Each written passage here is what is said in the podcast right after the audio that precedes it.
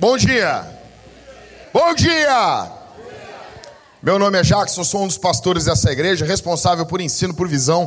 Eu não sei por que dizem isso, eu sou vesgo, é complicado ensinar as pessoas visão. Mas a visão teológica da igreja é uma responsabilidade minha, tá bom? Pelo menos eu, mesmo sendo estrábico, eu consigo ler legal ali. Estamos muito felizes com o que Jesus está fazendo e você está aqui na Vintage nós estamos cultuando o dono de tudo. E isso me deixa extremamente empolgado. Nós estamos em uma série em Neemias. E está sendo muito legal. Neemias e tem algumas outras coisas legais que eu quero repartir com vocês aqui hoje. Bom, nós estamos em uma série em Neemias. Quantos aqui conhecem Neemias da Bíblia? Da Bíblia? Não, não, tem um pedreiro Neemias. Neemias da Bíblia, da Escritura. Quantos conhecem? Os caras não levantam a mão, Arthur. Os caras estão com frio. No quartel é assim? Os caras não levantam. Ah, levanta a mão! Os caras ah, com friozinho. Sei, cara. Pô, tomou chimarrão, Arthur, ontem? Não? Essa semana não tomou? Então ainda não está frio ainda. Começa a ficar frio quando os paulistas começam a pedir chimarrão. Aí sim. Aí começa a ficar frio. Gente, nós estamos em uma série em Neemias. E algumas coisas eu quero olhar com vocês. Então, já vai, vai abrindo a Bíblia em Neemias, no capítulo 4. Nós vamos ficar do verso 1 até o verso 14. São menos versículos do que foram na semana passada e isso me deixa muito feliz. Tá bom? Não tem aquele monte de nome, Hermanoteu, né? Hermanoteu é muito bom, né? É, é, não tem esses nomes, né? Então isso me deixa um pouco mais aliviado para poder pregar o evangelho para vocês. OK? Vai abrindo aí. Tá todo mundo achou? Neemias capítulo 4. Você vai ficar com a Bíblia aberta assim, ó. Tá bom? Você vai, você, ah, não, pastor, mas eu tenho que falar de vez em quando aqui. Beleza, assim, se puder dar uma desligadinha no telefone, botar no modo avião, fico feliz. Não, pastor, não dá. O, o, crush, o crush, eu não entendo o que é crush, cara. O que é crush? O quê? Não, não, crush. Não, porque as gurias tomaram pancada dos caras, então? Elas falaram, ah, foi um impacto. Ah, agora eu entendi. Eu quero ser missional, eu quero entender a cultura, entendeu? Crush é isso, então. Muito bom. Vamos, eu quero, vou começar a orar com vocês, orar agora nesse momento, para que Deus abençoe meu trabalho aqui, tá bom? Senhor, obrigado pela tua palavra. O Senhor Deus fala na nossa língua, fala uma língua que precisamos ouvir. Revela-nos Jesus aqui em Neemias, pois sabemos que a Bíblia é sobre Jesus. Te peço que o Senhor Deus venha abençoar meu trabalho, para que eu possa, de forma simples, comunicar a tua palavra ao povo ao teu povo, à tua igreja, aos teus escolhidos aqui essa manhã. No nome de Jesus eu oro, no poder do Espírito Santo e para a glória de Deus Pai. Amém. Bom, vamos para Neemias capítulo 4. Você vai ficar com a Bíblia aberta aí, Neemias capítulo 4. Ah, pastor, eu estou com, com, com celular. Bota lá no não apagar o brilho, não, não desligar o brilho. Fica com ele assim na tua cara, gastando bateria. Mas isso é, é uma coisa que não é muito boa, ficar gastando energia. Gasta energia do planeta. Nós estamos aqui para consumir, tá bom? Neemias, capítulo 4, diz a Bíblia: Quando Sambalate soube que estávamos reconstruindo o muro, ficou furioso, indignou-se muito e zombou de quem? Dos judeus. Então, diante de seus compatriotas e dos poderosos de Samaria, disse: O que esses fracos judeus estão fazendo? Será que vão se fortalecer? Irão oferecer sacrifícios? Acabarão a obra num só dia? Será que vão ressuscitar pedras de construção? Dos montes de entulho e de pedras queimadas, né? Verso 3: Tobias, o amonita que estava ao seu lado, disse: Mesmo que construam, uma só raposa derrubará esse muro de pedras. Aí Neemias vai orar. Verso 4: Ouve-nos, ó nosso Deus, pois somos tão desprezados, e faze recair sobre a cabeça deles o insulto que, o insulto que proferem. Faze também que eles sejam levados como despojo para uma terra de cativeiro. Verso 5, bruto, tá? Não perdoes a maldade deles, nem apagues o pecado deles, pois te provocaram a ira diante dos construtores. Assim, construímos o muro até a metade de sua altura, em toda a extensão, pois o povo se dedicou inteiramente ao trabalho. Verso 7: Mas quando Sambalate, Tobias, os árabes, os amonitas e os homens de Asdod ouviram que a reconstrução dos muros de Jerusalém estava avançando e que as brechas começavam a se fechar, ficaram furiosos. todos se uniram para lutar contra Jerusalém e causar confusão. Nós, porém, oramos ao nosso Deus e colocamos guardas para proteger-nos deles de dia e de noite.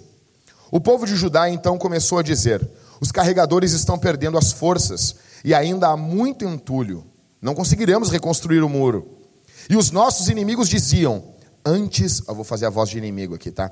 Antes de saberem, ouvirem qualquer coisa, entraremos bem no meio deles e os mataremos e acabaremos com a obra deles.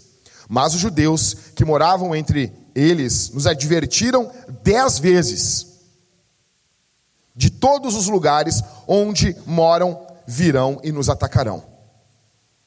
Por isso, coloquei o povo nos lugares mais baixos do muro e nos lugares abertos, distribuídos por famílias e armados com espadas, lanças e arcos.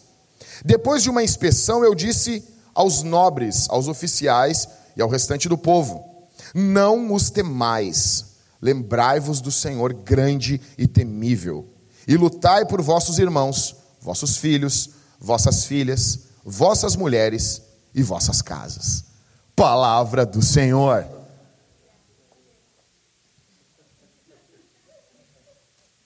Podemos instituir isso aqui, vai ser legal. Então, tendo, dando uma explicaçãozinha para vocês. Neemias é um cara, ele é um copeiro do rei, ele serve vinho. Se o vinho está envenenado, ele ia morrer, porque ele tem que tomar esse vinho antes. E um dia chegam para ele e perguntam: E aí, tia louco, o que que tu me conta da querência lá, da onde eu me criei? Aí os caras dizem assim: Cara, tá tudo acabado, tá tudo destruído. O povo está passando uma humilhação, estão todos sendo humilhados. Jerusalém está destruída. A Bíblia diz que ele se senta, ele ora, ele chora e ele jejua. E isso dura entre três a quatro meses. Depois ele ora a Deus e diz assim: Senhor, me dá graça diante desse homem, porque eu vou chegar para ele e eu vou morder. Eu vou pedir para ele que ele me ajude a voltar para a cidade e reconstruir a cidade. Então ele chega para o rei Artaxerxes. Eu demorei muito para poder pronunciar esse nome para vocês. Entendeu? Eu ensaiei esse diante do espelho.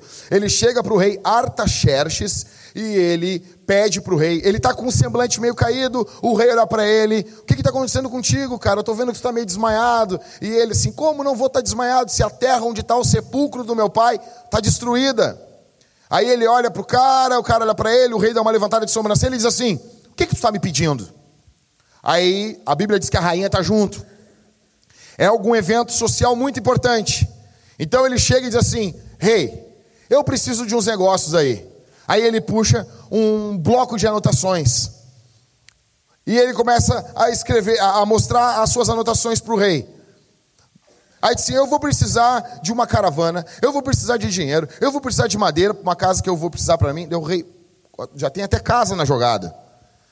E o rei vai conversando com ele, ele vai conversando, e quando vê o rei, a Bíblia diz assim: e a bondosa mão, Neemias dizendo, é um diário, Neemias dizendo assim: a bondosa mão de Deus estava sobre mim, e o rei atendeu o meu pedido. Aí ele dá mais uma mordida: ó, oh, se for do teu agrado, dá para mim também aí uma carta, para que eu vá. Aí na tua. O rei tinha uma floresta. Quando tu é rei, imagina se tu tem uma floresta, cara. Eu já falei isso aqui, mas eu quero falar de novo. Tu tem uma floresta, é algo. O que, que tem? Eu vou lá na minha floresta. Reis são assim. Na Bíblia, reis eles são cara traz uma notícia ruim, manda matar. Imagina isso que legal, cara. O cara trouxe um negócio assim: Brasil perdeu. O quê? Matem o um mensageiro. Entendeu? Acabou. Só ouve o barulho dos leões. Entendeu? Então o rei, ele tem uma floresta, porque ele é rei. E daí ele pega e o Neemias pede: Eu quero madeira da tua floresta. Ele vai lá, pega as madeiras e ele vai.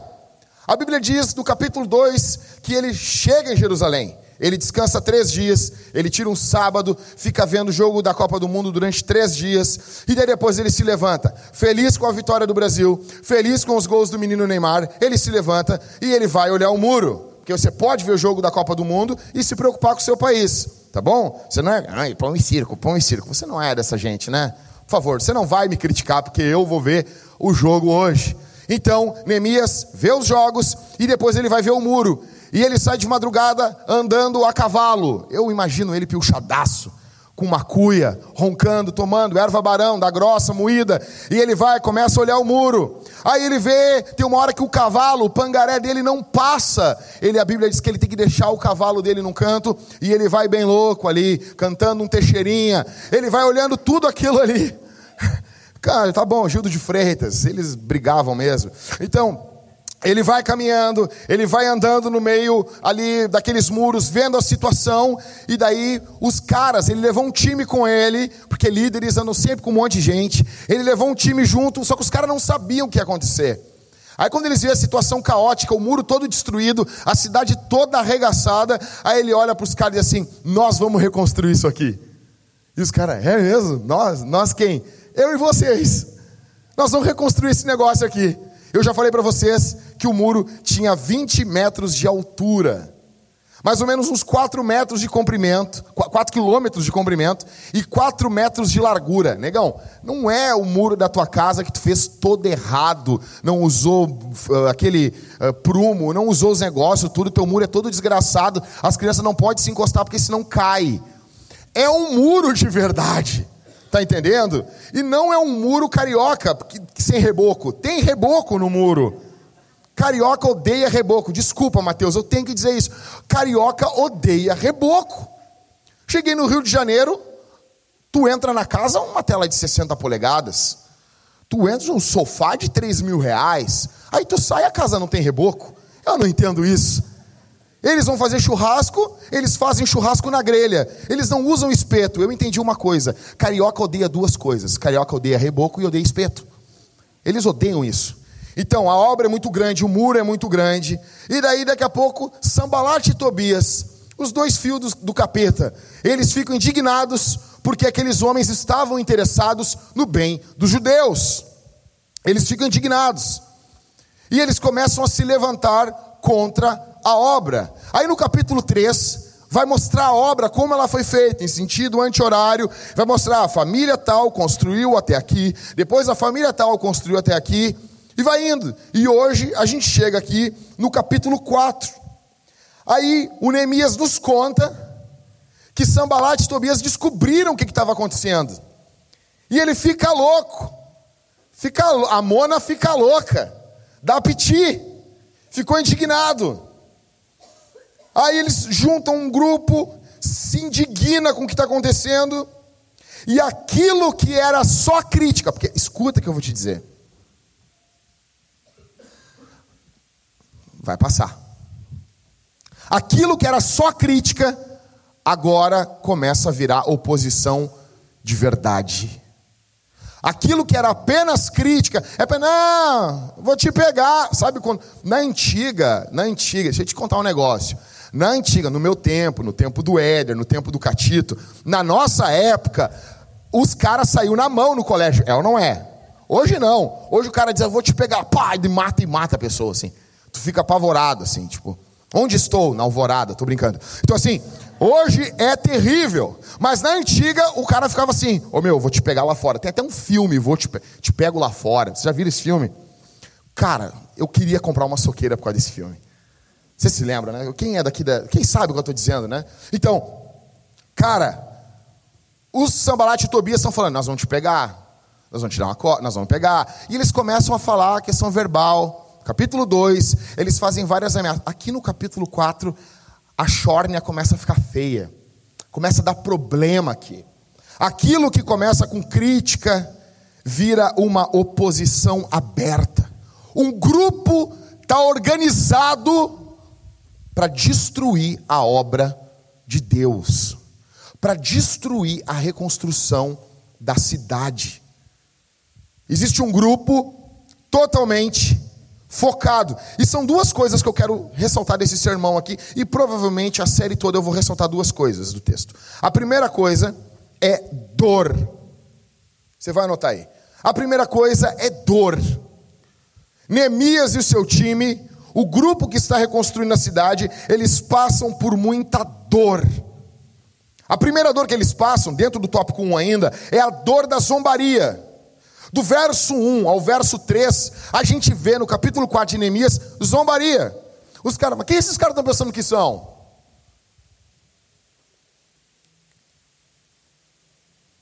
O que, que esses fracos, o que, que esses frangos aí? Quem já foi em academia sabe o que é isso. Tu tá lá malhando o teu bíceps, quente, 28 centímetros, coisinha assim, desse tamanho. Bíceps, tá. né, o, o, Arthur? Imagina o bíceps quente, oh, mede aí 26 centímetros. Parece o cara do Sadol lá. Aí tu tá malhando feliz, a vida tem um louco assim muito grande, te olhando, ele diz: E aí, frango? Tu tá bom? Tá bem? Então, os caras estão dizendo assim: quem são esses fracotes? Quem são esses frango? Será que eles vão se fortalecer? Vão oferecer sacrifício? Isso aqui é uma zombaria igual a de Golias. Você se lembra quando Davi está indo quando lutar contra Golias? Vocês já viram isso aí desde a escola dominical. Davi está indo, o Golias, antes de fazer maldade, ele já fala, ele já vai lançando palavras psicológicas contra Davi.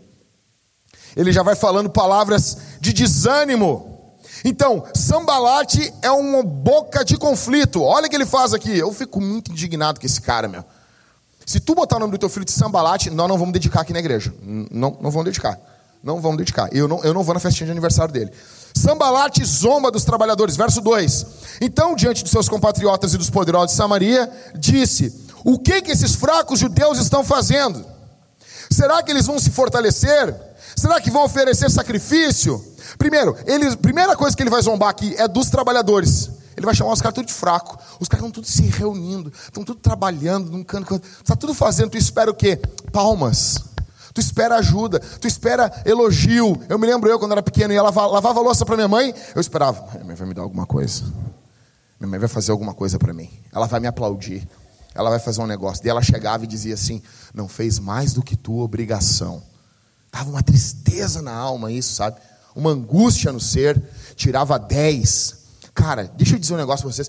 Eu não sou grande coisa, mas no colégio eu era. Eu sempre fui o melhor aluno de onde eu estudava. Sempre fui o melhor aluno, as melhores notas. Sempre as melhores notas. Sempre. Daí, mãe, não sei o quê. Que... A mãe assim, tu é normal. Tu é comunzinho. Tu é aqui, ó. Nunca. Cara, eu, eu tenho uma. uma que é um momento meu com vocês. Eu tenho uma tristeza na alma que eu nunca ganhei um presente da minha mãe por ter passado de ano. Nunca. Nunca, nunca, nunca minha mãe me deu, ó, porque tu passou de ano. Aí me dizia, nunca vou te dar nada porque tu passou de ano. Porque passar de ano é obrigação. Aí tu espera. Os caras são reunidos, estão fazendo algo bom, esperam algo bom e não vem nada bom. Os sambalate zomba dos trabalhadores. No verso 2 também, o sambalate zomba do trabalho, ele não zomba só do trabalhador. Ele vai dizer: será que vão se fortalecer, vão oferecer sacrifício? Vão acabar a obra num só dia? Será que vão ressuscitar pedras nesses entulhos? Ele, então, Sambalate zomba dos trabalhadores, Sambalate zomba do trabalho e Sambalate zomba do material usado. Imagina só, nós estamos tudo reunido aqui. Nós começamos a vintage e nós, cara, as paredes eram muito horríveis, a outra igreja. Eram muito horríveis. Eram dos demônios, dos satanás as paredes. Daí o que nós fizemos? Nós não tínhamos dinheiro para nada, para nada, nem para nem comprar água para um pinto, e muito menos para comprar um pinto. Nós não tínhamos dinheiro para um churros, entendeu? Nós passava necessidade desgraçada. Aí nós tivemos a brilhante ideia de botarmos TNT nas paredes, porque era o máximo que nós podíamos fazer. Você tem noção disso? Que droga! Eu não acredito que nós fizemos isso mas nós não tínhamos outra saída. Aí o Everton usou todos os seus dons artísticos e botou aquilo que todo culto caía em algum lado. Era um inferno. Se Sambalat e Tobias estivessem na nossa época, eles iam dizer assim: Cara, esses caras botaram o TNT na parede. É sério isso? Cara, isso aí na é igreja, cara. Meu sonho era ver duas coisas na vintage: um coral de crianças e chiclete debaixo do banco, porque são as duas marcas de uma igreja de verdade. Nós não tínhamos crianças que cantavam, eram uns demoniados. Tô brincando, não eram não, eram tudo queridos. Cantavam só batidão, funk batidão, e nós não tínhamos um chiclete debaixo do banco. Quando eu achei o primeiro chiclete, eu disse: Senhor, o Senhor confirmou essa obra aqui. O Senhor confirmou essa obra, o Senhor está conosco. Agora, achei, é sério, eu achei um chiclete, bati uma foto dele. Isso aqui, cara, isso aqui é um marco. Os judeus amontoavam pedras. Eu vi um chiclete debaixo do banco, eu sabia, somos uma igreja. Agora as crianças falam catecismo, estão todas arrumadas, com o cabelo penteado para o lado, parecendo o Bart Simpson quando ia na igreja. Eu fico feliz. Sambalate está zombando dos caras. Nesse contexto, eu quero dizer uma coisa para vocês. Só é, é, é bem batidão que eu vou dizer aqui. O Cauê com certeza ouviu coisas mais fantásticas ontem, porque ele ouviu grandes palestrantes motivacionais. Mas eu tenho que dizer uma coisa para vocês que é bem comum: só tem oposição para quem faz alguma coisa. Isso aqui é fato. Se tu é um peidorreiro, ah, eu sou pastor. Se tu é um peidorreiro, não faz nada. Só fica em casa peidando, sentindo o cheiro do teu peido. Não levanta para fazer nada. Você nunca vai ter inimigos. Você nunca vai ter inimigos. Eu me lembro quando eu, tra eu trabalhava na, numa empresa de cobrança e eu tinha um colega meu e ele estava falando para mim sobre o Ronaldo Fenômeno. A tese dele era a seguinte, Arthur: o Ronaldo Fenômeno tá ferrado. Eu por quê, cara? O esporte destruiu a vida dele. Eu por quê, cara? E ele dizia assim: esporte destrói a vida das pessoas. Eu disse: como assim, cara? Esporte é vida. Ele não é, não. Não é, não. Tu já viu alguém detonar o joelho vendo televisão? Eu. Tu já viu? Tu já viu alguém romper o menisco? O menisco abrindo a geladeira para comer uma torta? Eu. Tu já viu alguém pegar e tomar um carrinho quando tá no banheiro fazendo suas necessidades? Tu tá ali fazendo necessidade, quando vem um cara fum, te dá um carrinho? Nunca. Isso é verdade, nunca vi. Então, cara, isso só aconteceu com a vida dele porque ele estava envolvido com esporte. Esporte mata. Cara, fato é, só existe contusão para quem joga. Só existe contusão para quem joga. A verdade, o esporte arruinou com a vida do fenômeno, mas o que eu quero ganhar uma Copa do Mundo. Alguém, tu já ganhou uma Copa do Mundo? Tu já ganhou uma Copa do Mundo? Não joga um ovo. Tu não joga um ovo. Não, mas eu sei o quê. E todo mundo que, que A jogou, escuta o que eu vou dizer. Tu vai encontrar dois caras que jogaram em timezinho de futebol, eles vão dar duas desculpas porque não foram profissional. Uma, meu pai não deixava eu jogar. Mentira. Qual pai que não quer ter um filho jogador? Tu era ruim. Segunda desculpa, eu não eu me machuquei. Essa é mortal. Não, eu, eu, eu tinha tudo. Os oleiros do Santos e do Barcelona me viram e disseram: oh, vai ser o Robinho do futuro. Não, tu é ruim. Tu é ruim.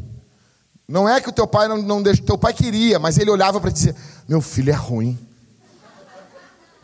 A vida o futebol destrói o Ronaldo, mas ele estava em campo. Só vai existir carrinho contra quem está jogando. Só vai ter oposição contra quem está fazendo alguma coisa. Você precisa, a partir de hoje, se certificar aqui se você está fazendo as coisas certas. Ouve aqueles que estão te criticando, pondera, pondera com a Bíblia, ora. Sim, não, esses caras são os imbecis. Esquece eles, dorme tranquilo e segue na missão. É isso que está acontecendo. Está havendo oposição porque eles estão fazendo alguma coisa.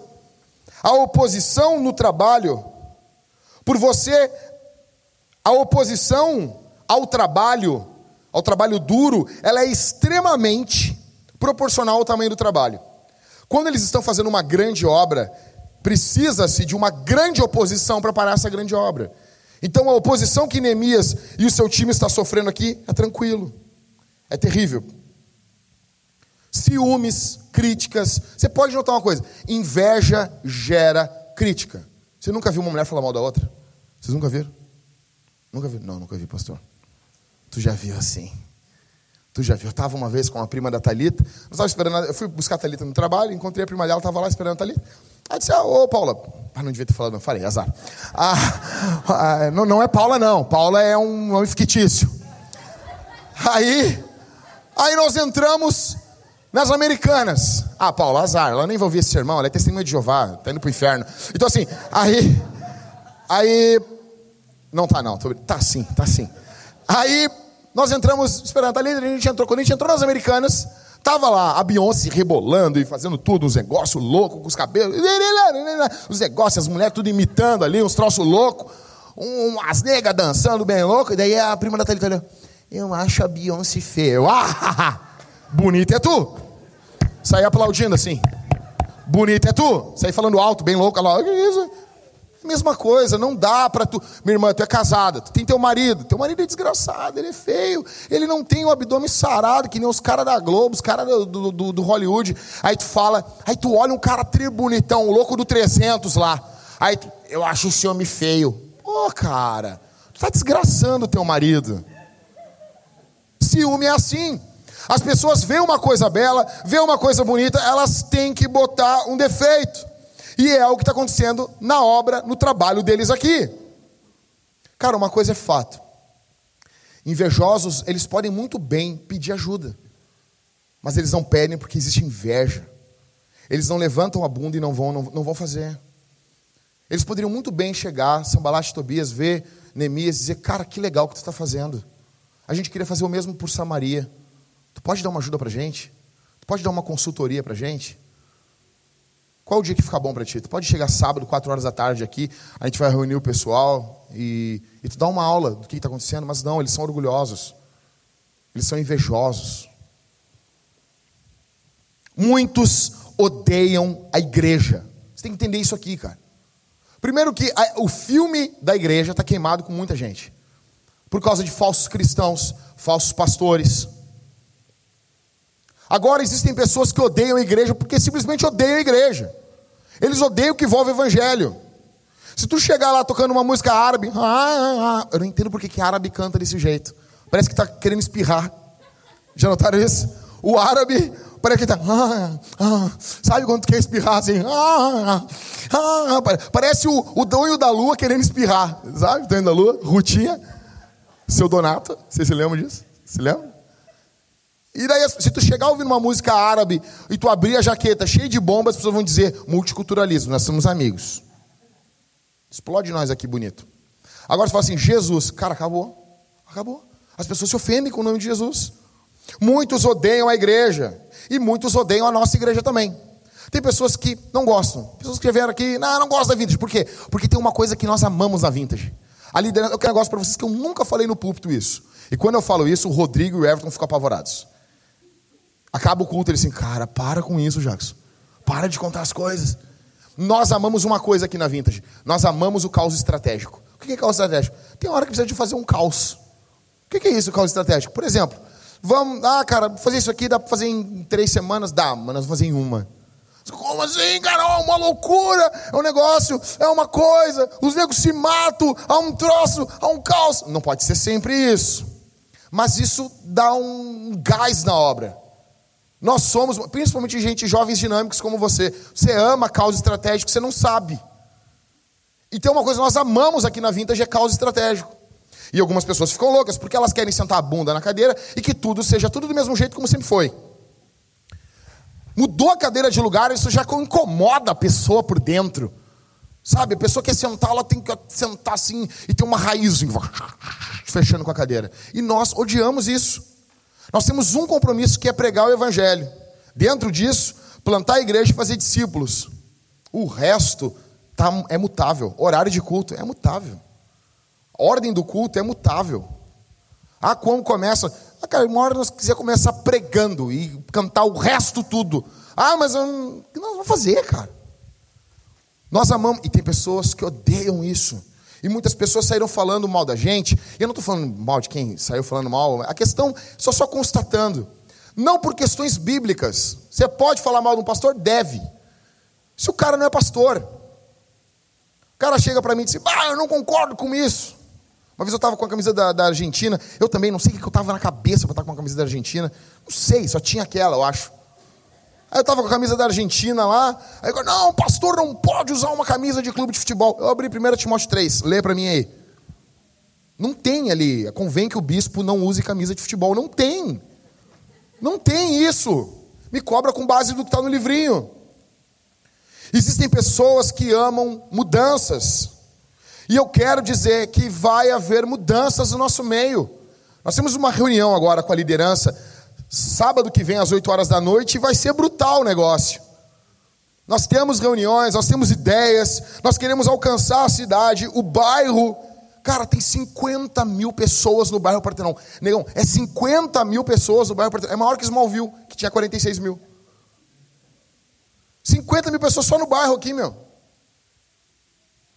Nós precisamos alcançar que seja 10% disso.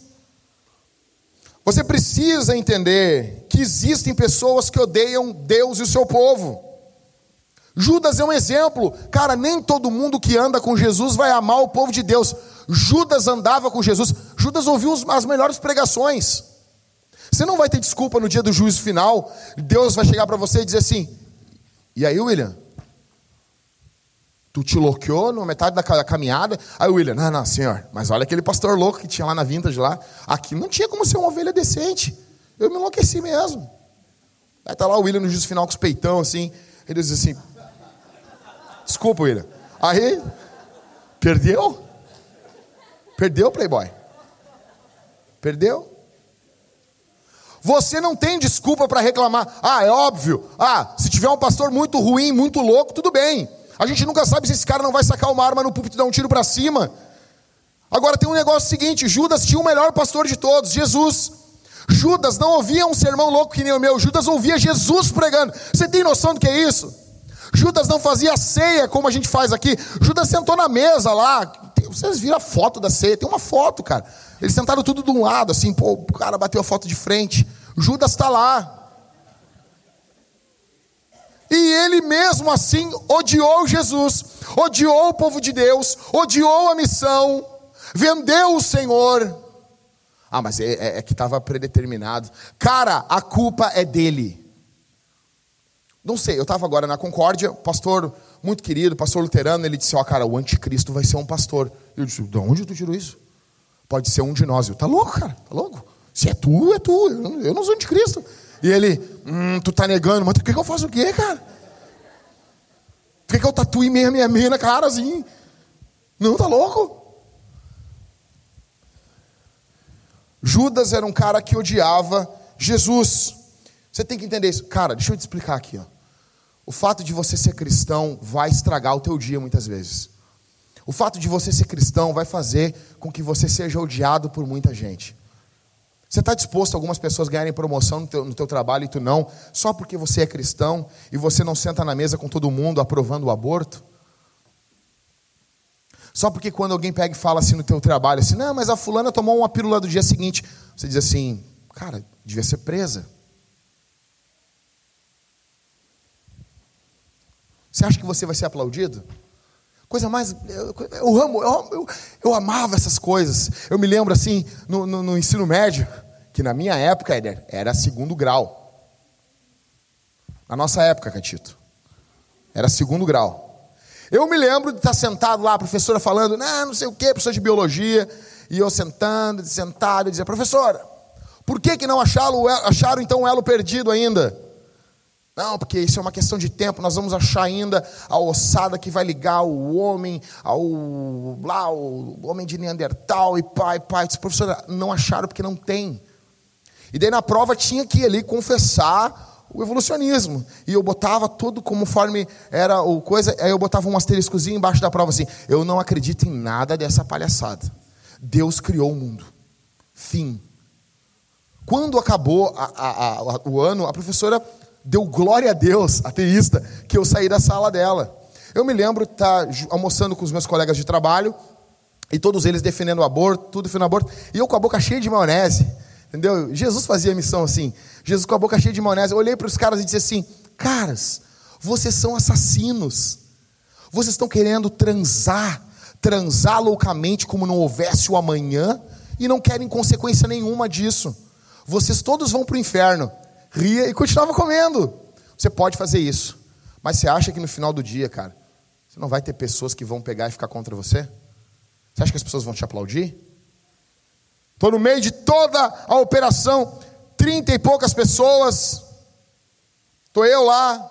Aí o chefe, Jackson, falava assim: liga para o fulano de tal aí agora, faz uma cobrança bem light, porque nós precisamos de uma gravação, porque tem uma outra gravação de um outro funcionário xingando ele, que não era eu dessa vez. E daí eu, eu tinha que ligar e eu tinha que conseguir falar com ele sem que ele mencionasse essa outra gravação. Porque quando o órgão de regulador do governo pedisse a gravação, ia pegar essa segunda. Não, mas a gente não xingou ele. Daí eu disse assim: não posso fazer isso, porque eu não sou mentiroso. Você acha que, final do dia, os melhores contratos, as melhores cobranças, ia para mim ou ia para a guriazinha que estava dormindo com o chefe? Se você quiser fazer as coisas certas, você vai ter dor. Você vai sofrer oposição. E para de ficar mimizento por causa disso. Você já sabia que ia ser assim. Nós avisamos, ninguém iludiu você. Ninguém disse aqui, venha para Jesus, sua vida vai ficar, ó, Chuchu, be, chuchu beleza. Isso é boa, cara. Hoje eu estou nostálgico. Ninguém mentiu para você. Ninguém falou para você, vem que vai ficar tudo de boa. Não, tu vai te ferrar. Tu vai te ferrar. Tu não vai poder usar uma bombinha para explodir ninguém e vão falar contra ti. É, fundamentalista, louco! Mas eu não explodi ninguém. Queria explodir, não. Você não, nunca vai poder fazer isso. Você nunca vai poder chegar num lugar com as bombas dizendo Jesus Cristo e abrir com as bombas explodir esses negócios. Nunca vai fazer isso aí. E você é o desgraçado. Bem-vindo ao time, meu velho.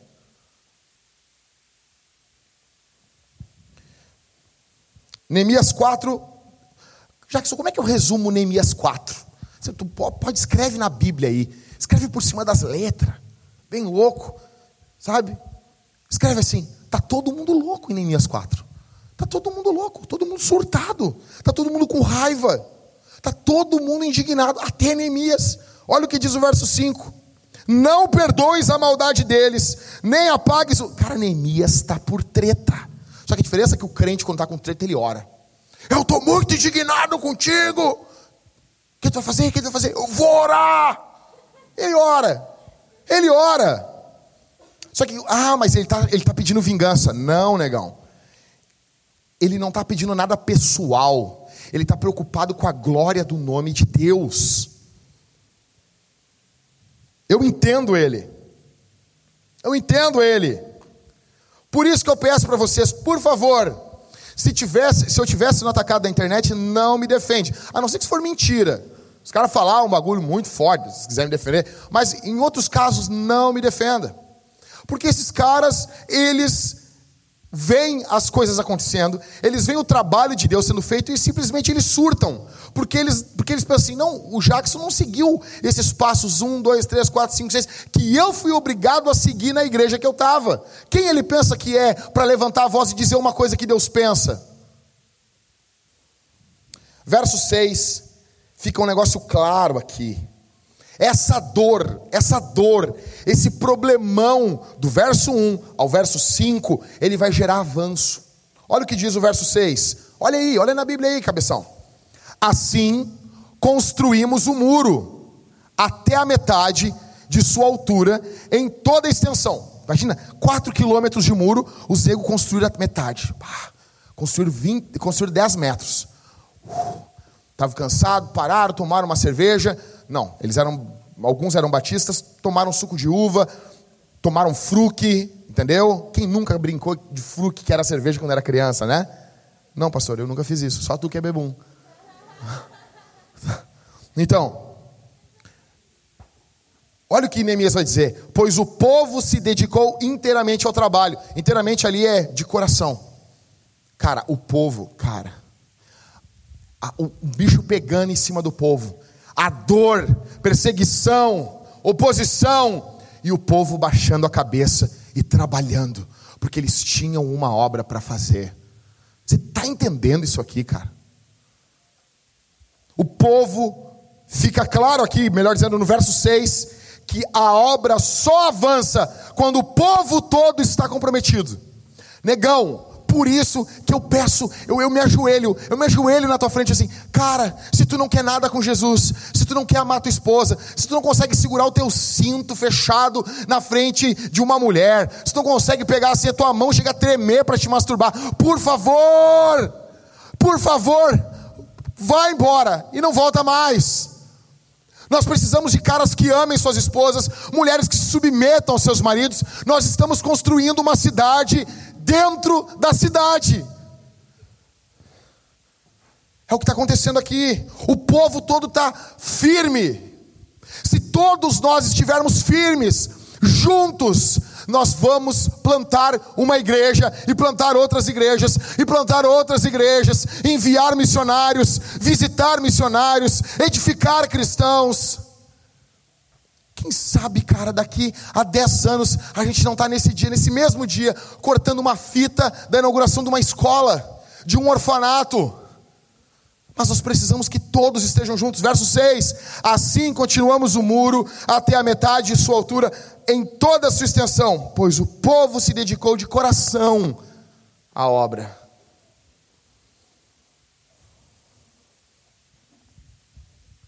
Eles vão passar por dor de conspiração também.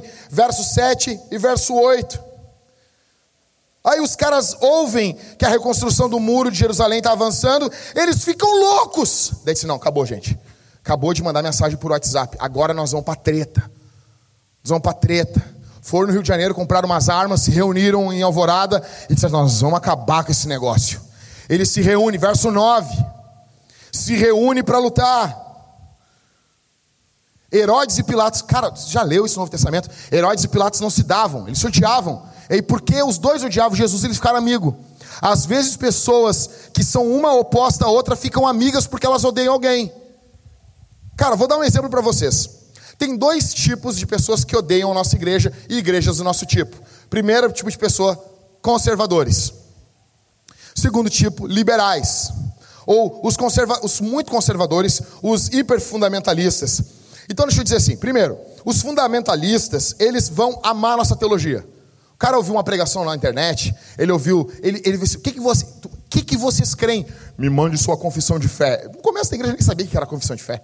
Eu, confissão de fé, creio em Deus Pai, é o credo apostólico, falei. Não, cara, confissão de fé. Aí nós mandamos o nosso, a nossa confissão de fé, nós estudamos a catequese aqui. Os fundamentalistas lêem aquilo, eles, eles aquilo assim, hum, coisa boa isso. Nossa, que documento lindo. E eles imaginam assim, cara, esses caras, esses caras são, eles são muito feras. Eles amam a nossa teologia. Eles amam. Assim, cara, manda as aulas de catequese. Tu manda as aulas da catequese pro cara, o cara vê o material da catequese, o cara, nossa, credo apostólico, dez mandamentos, oração do Pai Nosso, sacramentos, missão. Essa igreja é demais. Eles amam isso. Mas eles odeiam a nossa música. Eles odeiam o Liscano. Já... Cadê o Liscano? Liscano, nós já perdemos muita gente por causa tua. Eu tenho que te falar, tu foi achado no lixo. Sabe os pais isso? Deve ser um negócio muito legal, né? Eu tenho que te contar uma coisa. O quê? Tu foi achado no lixo. Liscano. Liscano. Tem pessoas que odeiam uma igreja com bateria. Tem pessoas que acham lindo uma igreja, o cara com uma pança do tamanho do mundo, um violão escorado na pança e com uma boininha, entendeu? Tocando só umas notinhas, cantando tudo errado, assim. As pessoas, nossa, que coisa. As pessoas gostam disso, né? Ai, eu gosto de ouvir Chico. Eu gosto de ouvir o Chico, o Chico. Sabe essa galerinha que gosta de ouvir Chico? Que gosta, as galerinha, a galerinha vem, elas odeiam bateria. Porque elas querem um cara cantando morrendo. Sabe? Não deixa o samba morrer. Fica morrendo. Tu tá morrendo. Tu não me empolga desse jeito. Então, os fundamentalistas, eles odeiam isso. A galera é muito, ah, é muito pensadora. Eles odeiam a nossa música, eles odeiam a, a altura do nosso som. Cara, nós tocamos com som alto. Isso está por trás das cortinas. Nós temos abafadores para os ouvidos na igreja. Sério. É sério. Vamos renovar a nossa, a nosso estoque de abafadores de ouvido. Nós temos abafadores de ouvidos. Para Tinha uma irmã que vinha, ela botava os abafadorzinhos de ouvido, congregava feliz da vida com a gente. Então eles odeiam o nosso som, eles odeiam estética. Por que, que esses caras estão fazendo isso na igreja? Por que, que pintaram de preto? Porque fé não tem cor. Eles odeiam saber que tem gente que bebe e que fuma aqui dentro. Não se embebeda e não é maconha. Tá? Eles ficam, eles ficam sabendo que tem gente que bebe cerveja, eles ficam loucos. Eles ficam indignados. Eu não fumo, gente, você sabe, pelo menos não hoje, tô brincando. Não, eu não fumo. Eu tenho lá as duas cervejas na minha geladeira. Toda vez que o Rodrigo vai lá, o Rodrigo. Ô Jackson, deixa eu levar uma. Já não tenho mais nenhuma lá, cara. Faz meses que eu não sei o que tomar um gole de cerveja. Então, mas os caras vêm aqui e eles pensam assim: nossa, os caras estão caindo pelos cantos, eles estão isso, estão aquilo, fumando, é, esses bandos assim, cara, que eu faço o quê para os caras? Dizer, não, não fuma. Isso aí é a cola do capeta. Sabe que é isso que falam? Um amigo meu era criança, o pastor pegou ele fumando. Tu tá mamando na cola do diabo. Não, pastor, é cigarro, não. Você imagina isso? Então os fundamentalistas odeiam isso e amam algumas coisas. Agora os liberais não. Os liberais, eles já amam o Liscano. Eles já amam a banda.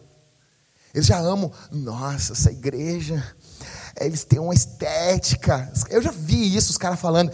Eles têm uma estética, eles têm isso. Nossa, eles têm uma equipe de, de mídias e eles fazem isso. Ah, sabe essa galerinha meio MTV. E aí, galera, não sei o que, você está vendo aqui em MTV Brasil. Sabe, esse pessoal Cara, e eles amam as nossas cores, eles amam que tem gente que bebe, que fuma, mas daí eles ouvem uma pregação. Esses caras são loucos.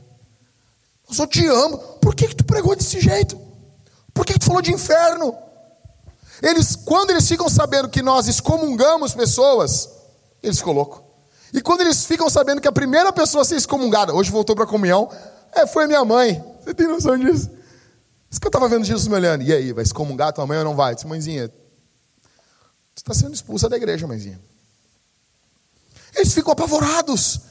Sério, Jackson? É que tu não era aqui dessa época. Nós já passamos por muitas coisas. Esse cara, sério, Jackson?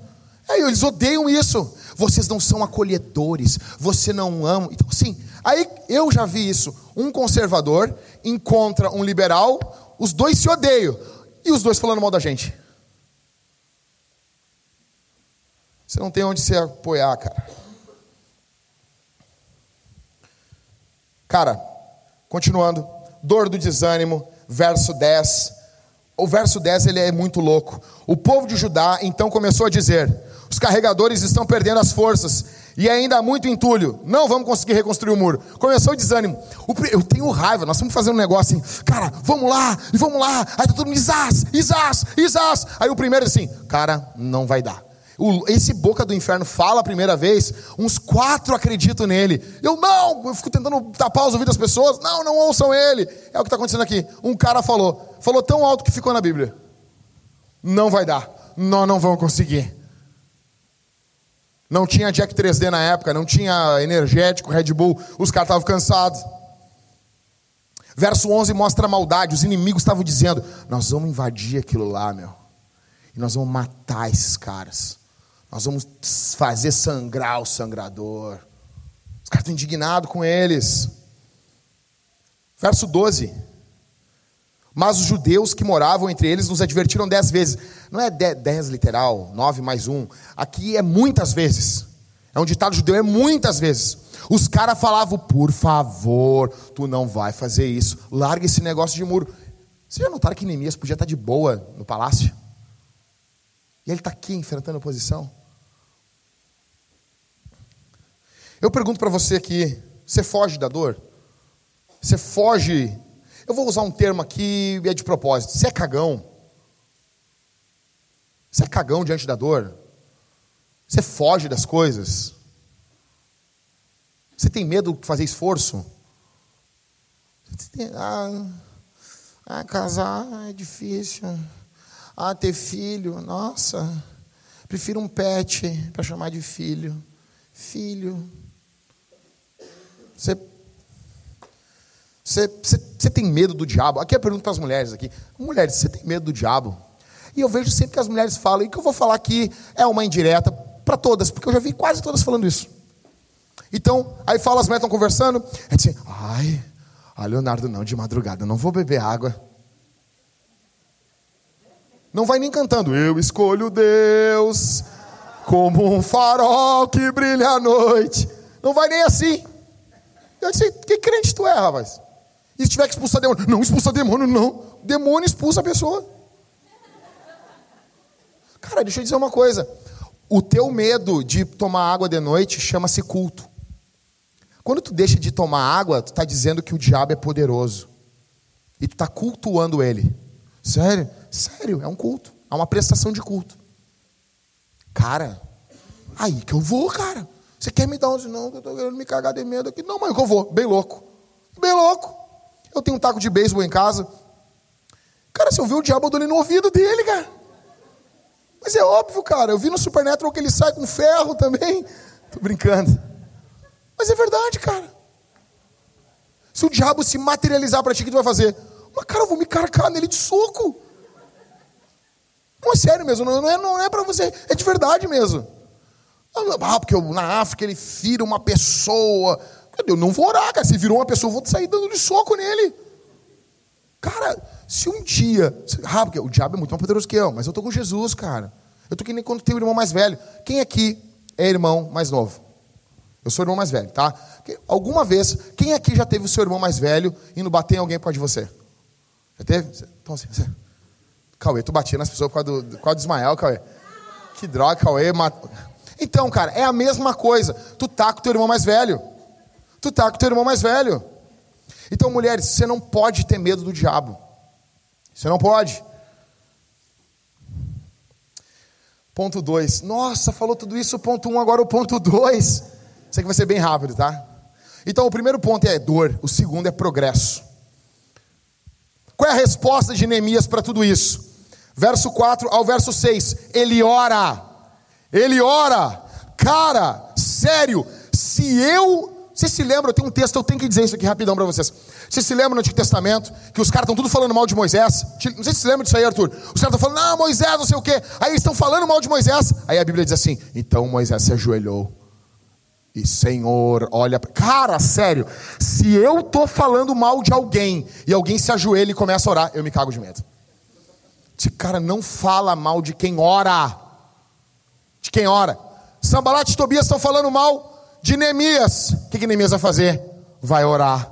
Cara, quando Moisés dobra o joelho, o chão abre, os negros são engolidos, velho.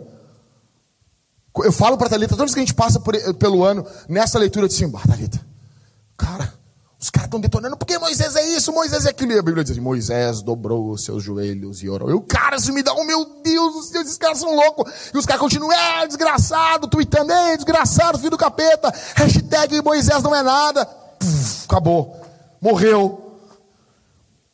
A resposta de Neemias é orar. Neemias, por que disso? Porque Neemias está em missão. E quando nós estamos em missão, nós não temos tempo para respostas muito elaboradas dos inimigos. Você entendeu o que eu falei? Nós estamos em missão, então não dá para elaborar uma grande resposta, porque o que eles querem é fazer nós perdermos tempo. E isso é difícil demais para mim. Porque eu sou o cara que eu gosto de argumentar. Mas se tem um troço, o cara começa a falar, eu amo argumentar, cara. E daí, às vezes, assim, eu não vou argumentar, os caras detonando, detonando a nossa série de Neemias. Ontem, detonando.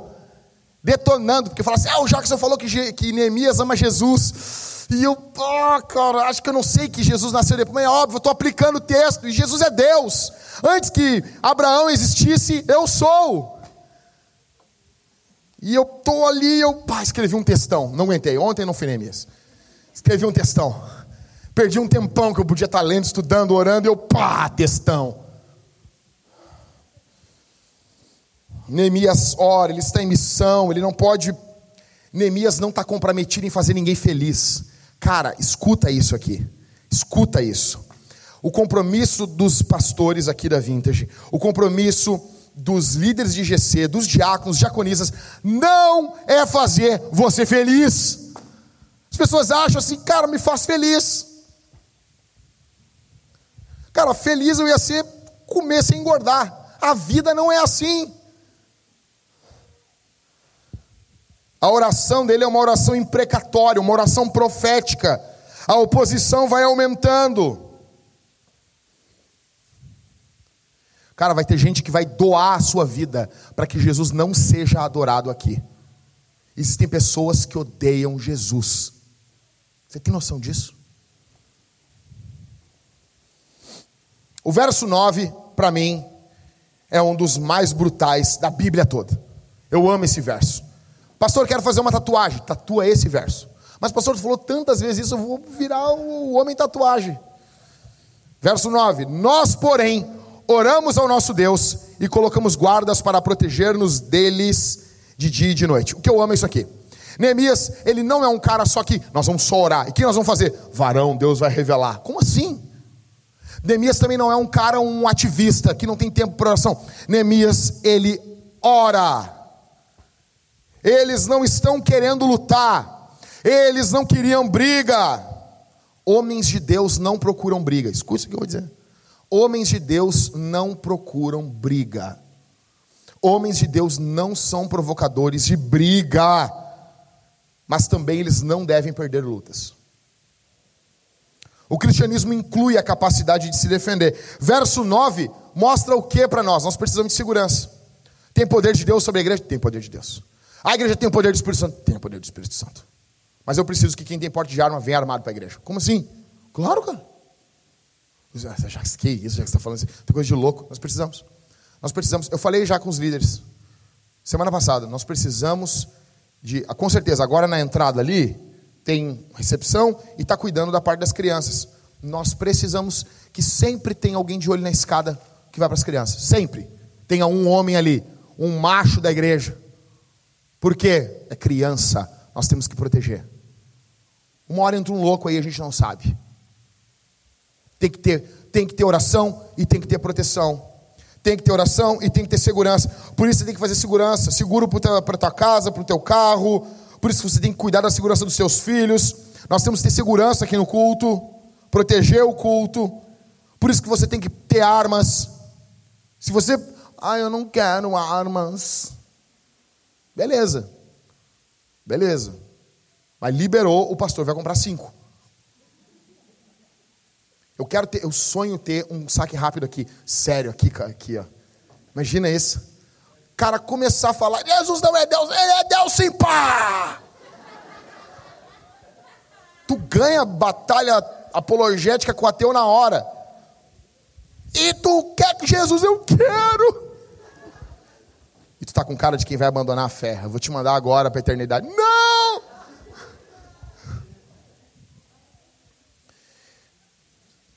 Oração e tática, verso 9. Esse é o foco. Tem uma frase do. Cara, os puritanos eram demais. Do Oliver Cromwell. Confie em Deus e mantenha sua pólvora seca. Eu amo essa frase. É uma boa frase com uma jaqueta, né? Botar atrás assim, andar de Harley. Confie em Deus e mantenha sua pólvora seca. Entendeu? Seria demais isso. Um dia. Verso 13 nos mostra que Neemias está tenso. Olha o que diz o verso 13. Por isso coloquei o povo nos lugares mais baixos do muro e nos lugares abertos. Ele começa, Neemias está tão louco que ele bota a família toda ali. Verso 4, 14, último verso, encerrando aqui. O que, que Neemias faz no verso 14? O que, que Neemias faz no verso 14? Ele faz uma cavalo branco. Sério? Verso 14 comigo aí. Verso 14: Depois de uma inspeção, eu disse aos nobres e aos oficiais e ao restante do povo: Não temais. Os caras tá, ó, vocês se lembram disso? Os caras estão tudo cagados de medo. Os caras estão tudo cagados de medo. Não vai dar, Neemias. Nós fizemos metade do muro, foi legal a brincadeira, foi, foi bom, nós temos que voltar para nossa vida. Os caras vão matar nós, Neemias. Aí Neemias faz uma inspeção e diz ao povo, e aos, diz aos nobres e aos oficiais, ao restante do povo: Não temais Tá? Não se caguem de medo. Versão Pastor Jack. Lembrai-vos do Senhor, grande e quê? Ou seja, eles estão com temor dos homens, Neemias assim, tem que temer a Deus. Tem que temer a Deus. Deus é temível. E lutai por vossos irmãos, vossos filhos e vossas filhas, vossas mulheres e vossas casas. Isso aqui é dirigido aos homens. Isso aqui quer me derrubar, Satanás. Isso aqui é dirigido aos homens. Leiam isso, homens. Homens, você que é homem, está aqui. Deus deu duas bolas para você. Leia isso aqui. Neemias inspecionou. Eles estavam temendo o homem. Neemias diz: Não, homens, temam a Deus, não temam os homens. Tem se levantado uma geração de homens fracos. Uma geração de homens, não, homem também chora, não sei o quê. Homem chora, não choraminga. Porque a minha mãe, tua mãe é um escambau, rapaz. Eu vejo os jovens dinâmicos. Eu não sei. Eu não sei. Eu, quantos anos tu tem, cara? Eu, cara? eu tenho 24. Eu tenho muitas dúvidas. Eu tenho muitos anseios. Esse cara, tu faz exame de câncer de mama no banho, velho. Você é bicha. Seja homem. Isso aqui é para os homens que estão aqui. A nossa geração precisa urgente de homens, homens. A dor é o preço do progresso. Você quer ter uma, um progresso espiritual? Você quer ter um progresso físico, financeiro, ministerial? Você quer que o seu casamento avance? Você quer ver seus filhos amando Jesus? Saiba, homem, você vai ter dor. Você vai ter que defender a tua casa.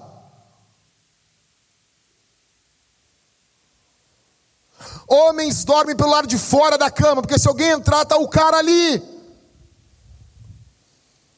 Alguns dos homens que estão aqui adoram o Deus conforto. E muito da nossa igreja não avança, porque você é viciado em conforto. Não é ruim ter conforto, é bom ter conforto. Não é ruim jogar videogame, é bom jogar videogame. Não é ruim ver um filme, é bom ver filme. Não é ruim ver um jogo da seleção, é bom ver um jogo da seleção. Ruim é quando você deixa as coisas essenciais para fazer essas coisas que são boas.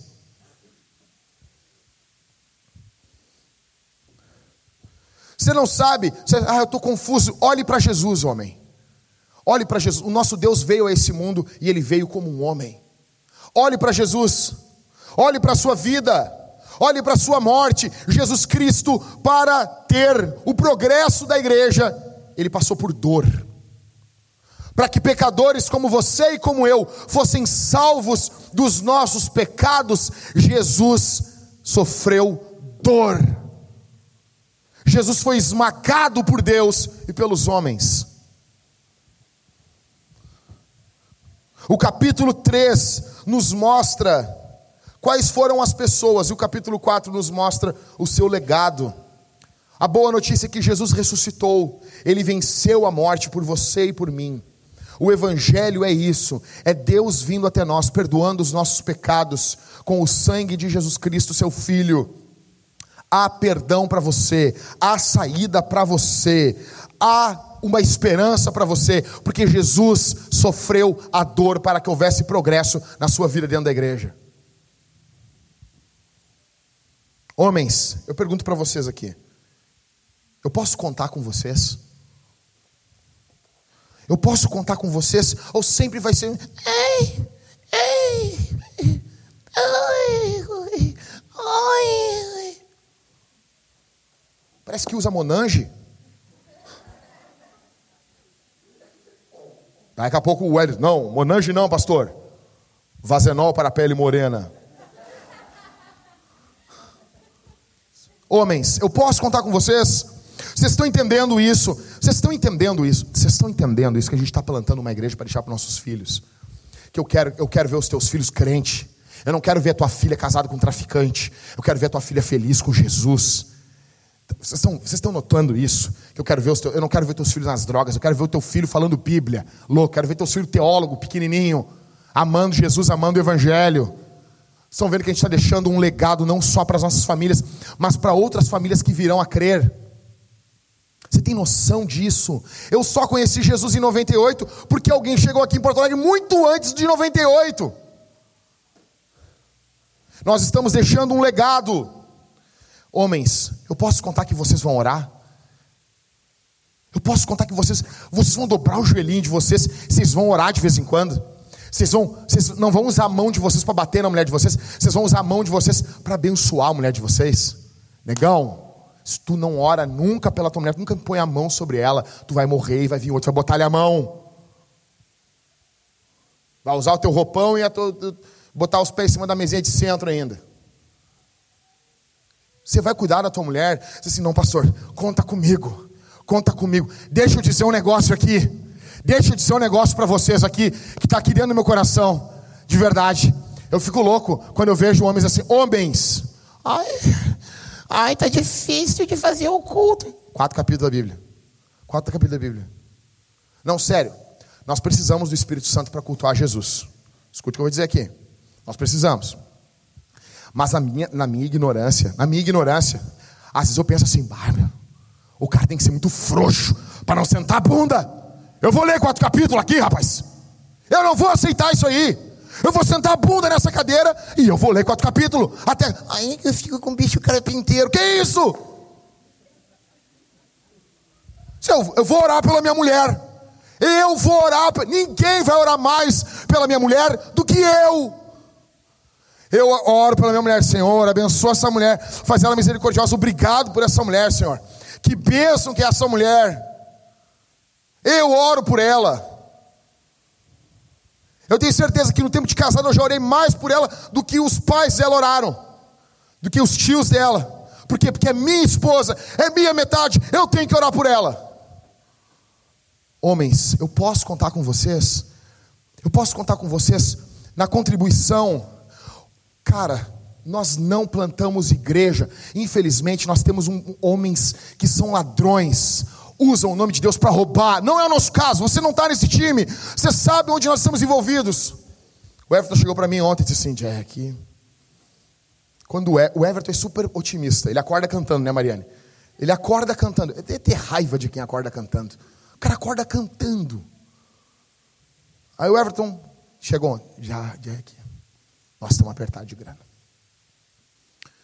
Nós precisamos Gente, no mínimo que a oferta hoje é entre dois mil reais para pagar as contas da semana passada. No mínimo. Sério, cara, se homens não entenderem que a obra de Deus é feita com um sacrifício extraordinário, nós não vamos fazer nada. Como que as igrejas do passado chegavam nos locais, discipulavam, cuidavam, davam roupa, construíam templos bonitos, faziam um monte de coisa. O problema é que a nossa geração, uma geraçãozinha dinâmica.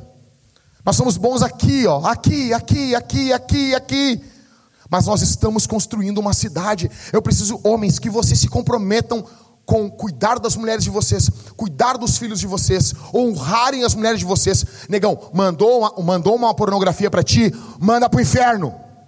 Manda para o inferno. Dá um grito na rua. Tá caminhando assim com o celular, né, não sei o quê. Aí, pum, caiu ali uma pornografia no WhatsApp. Tu grita: Diabo, Satanás, eu te repreendo. As pessoas vão olhar para ti assim: Que isso? Grita bem alto. Ah, um demônio mandou uma pornografia aqui, manda um áudio para ele. Seu filho do diabo, eu sou casado, rapaz. E exclui aquilo ali em nome de Jesus. Assim, cara. Oi, pastor, como é que tu não vê pornografia? Assim. Assim. Porque eu fico pensando, e se eu tiver uma filha um dia, eu ia querer que alguém estivesse baixando pornografia com a minha filha ali, transando com os caras ali na, na, na câmera? Não. Aquela mulher com que você está vendo ali, ela também tem um pai. Vamos construir uma cidade na cidade? Vamos pegar junto. Homens, pare de reclamar. Pare de reclamar. A tua vida tá boa. Tá boa.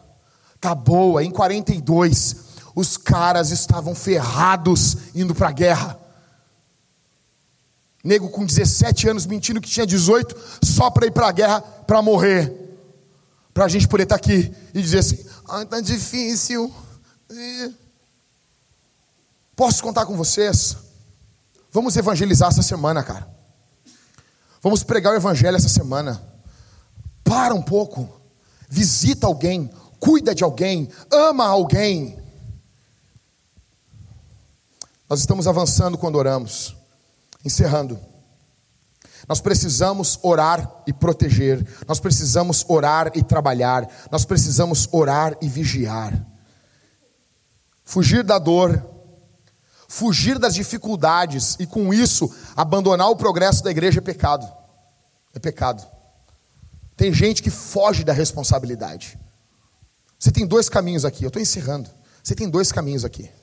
Você tem o caminho fácil e você tem o caminho correto. Você tem o caminho barbada e você tem o caminho bíblico. Você tem o caminho do diabo e você tem o caminho de Jesus. Sempre vai ser mais fácil fazer o que é errado transar com uma mulher, engravidá-la e abandonar ela com seu filho. Isso todos estão fazendo. Isso não é revolução mais. Isso todos estão fazendo. Drogas, ha.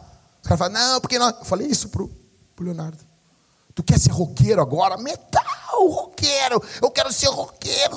Aquelas caras do Leonardo, parece que está possuído, assim. Assim, tô no banheiro, tô mal. Você quer ser roqueiro? Proteste agora contra o aborto, negão, porque não tem ninguém fazendo isso. A cultura hoje, os músicos, está todo mundo junto. Tu quer ser um cara que vai contra o sistema? Jackson, eu quero ser contra o sistema. Ama tua mulher. Frequenta uma igreja. Jackson, eu quero fazer uma revolução na minha vida. E papito, eu quero fazer uma revolução. Lê tua Bíblia. Lê tua Bíblia. Você vai ser o maior revolucionário da história. Se a tua Bíblia for uma Bíblia toda desgraçada, as capas caindo, tudo porque tu lê bastante. Se eu quero fazer uma revolução agora, oferte na igreja. Oferte na igreja. Eu quero fazer uma revolução. Visite os necessitados, se junte, traga rancho para o grupo que envia rancho para as pessoas. Se coloca à disposição, bota o teu carro na, na parada para carregar rancho para as pessoas, para visitar as pessoas.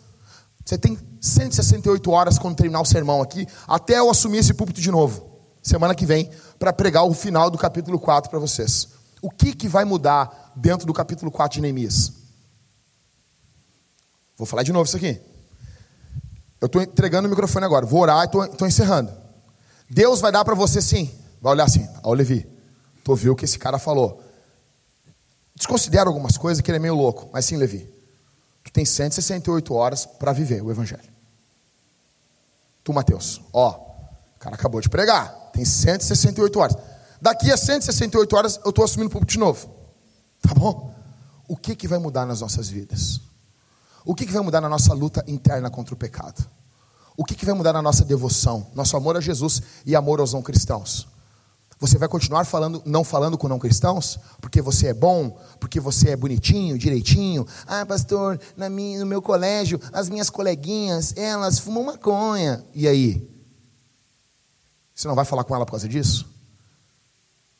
Você não vai amar ela? Você não vai pregar o evangelho para ela? Nós temos 168 horas para mudar isso. Vamos orar? Sentado mesmo. Baixe, seus, baixe sua fronte, seu rosto. Vamos orar.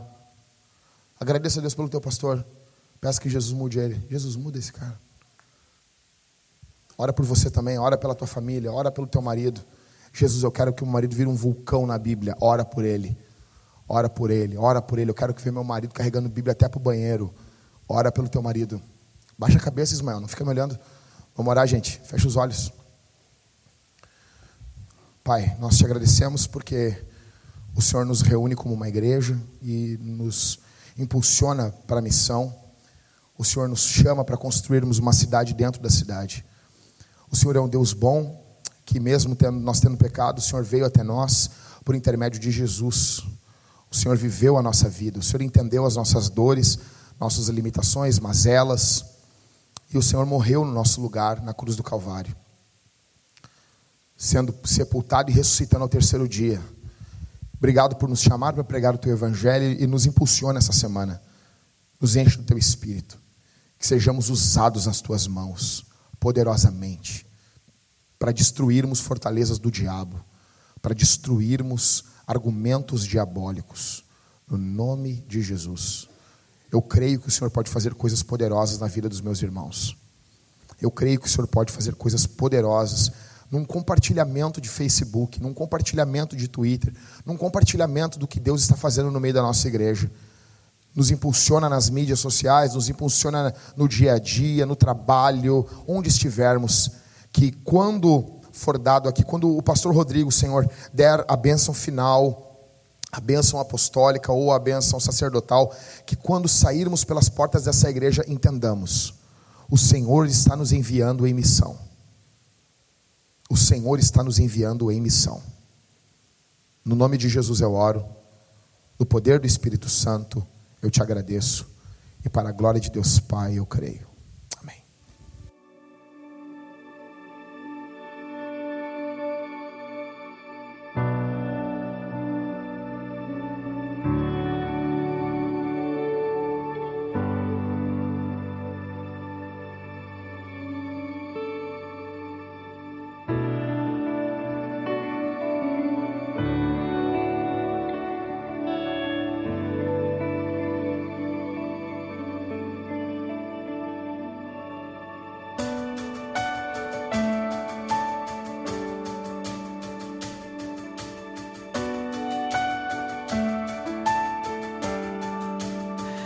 You're the God of this city. You're the King of these people. You're the Lord of this nation. You are. You're the light in this darkness. You're the hope to the hopeless. You're the peace to the restless. You are. There is no one like our is no one like our